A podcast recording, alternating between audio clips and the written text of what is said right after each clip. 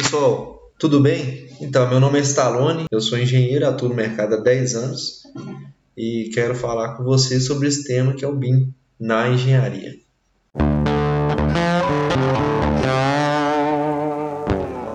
E continuando a falar sobre o tema, a gente está falando sobre as dimensões do BIM. Nós vamos falar agora sobre a dimensão 4D. Vou mostrar para vocês aqui um vídeo, né? É um vídeo bem ilustrativo e didático. No BIM 4D, eu coloco o fator tempo, o fator cronograma dentro da modelagem 3D, eu consigo enxergar então esse cronograma através também de softwares bem é, evoluídos, né? Esses softwares que vão me mostrar é, através da dinâmica aí de 3D mais visual, aonde eu consigo colocar e comparar é, o executado e o previsto. Eu vou mostrar para vocês aqui agora aqui através desse vídeo como que é desenvolvido aqui o BIM 4D, um exemplo né, de um projeto de BIM 4D.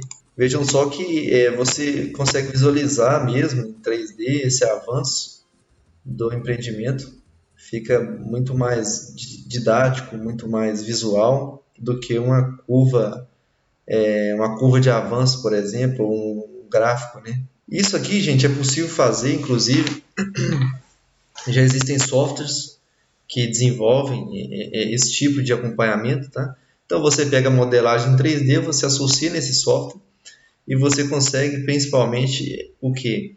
Colocar esse desenvolvimento de avanço real, onde você tem uma equipe que vai atualizando o que, que realmente está sendo executado na obra e, e você consegue colocar do lado é, o que estava previsto. Então, por exemplo, se o previsto que o prédio já está concretado lá no, na metade, o real está tá, tá bem um pouco abaixo. Então, você consegue identificar e falar assim, olha, o meu projeto está atrasado, visualmente. A gente enxerga isso hoje na curva de avanço, lógico, no cronograma. Hoje a gente usa muito o Project, Primavera, esses softwares. Vejam nessa imagem aqui, que eu estou mostrando para vocês, que aqui a gente consegue visualizar, sim, é, embaixo, inclusive uma faixa com tá aqui 2014 com os meses. Olha só, esse projeto é de 2014, a gente já está em 2021. Vejam que algumas empresas já estão implementando isso. Coloquei a fonte aqui de onde eu tirei essa imagem. Quem tiver curiosidade, quiser ver, pode entrar nesse site é, de uma empresa que já desenvolve esse tipo de projeto, esse tipo de acompanhamento. Né? O controle de obra através da, do visual, do 3D.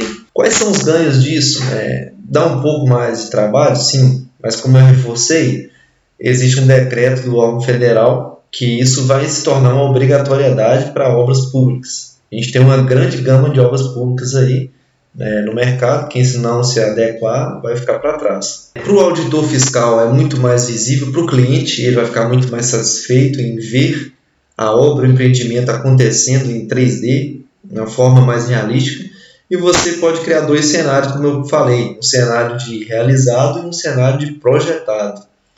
Então você consegue acompanhar, inclusive, sua obra está mais avançada do que o projetado.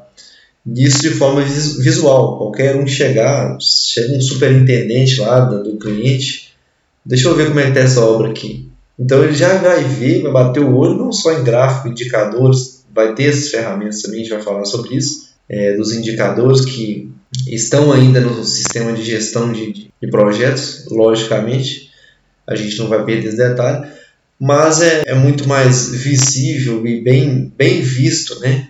Quando a gente consegue visualizar o avanço da obra em 3D, todas as etapas, né? E isso, como eu ressaltei, em questão de auditoria, auditoria é muito mais fácil. Então, ah, eu quero é, o auditor vai fiscalizar a respeito de uma medição que a empresa está solicitando. Ele vai visualizar ali no realizado e vai ver, olha, realmente essa, essa, essa etapa aqui foi concluída, né? Então eu vou aprovar essa medição sem problemas. É o outro nível né, de acompanhamento. Tá? Esse é o BIM 4D, planejamento e controle de obras através de uma forma visual linkada a, ao 3D, que é a modelagem paramétrica.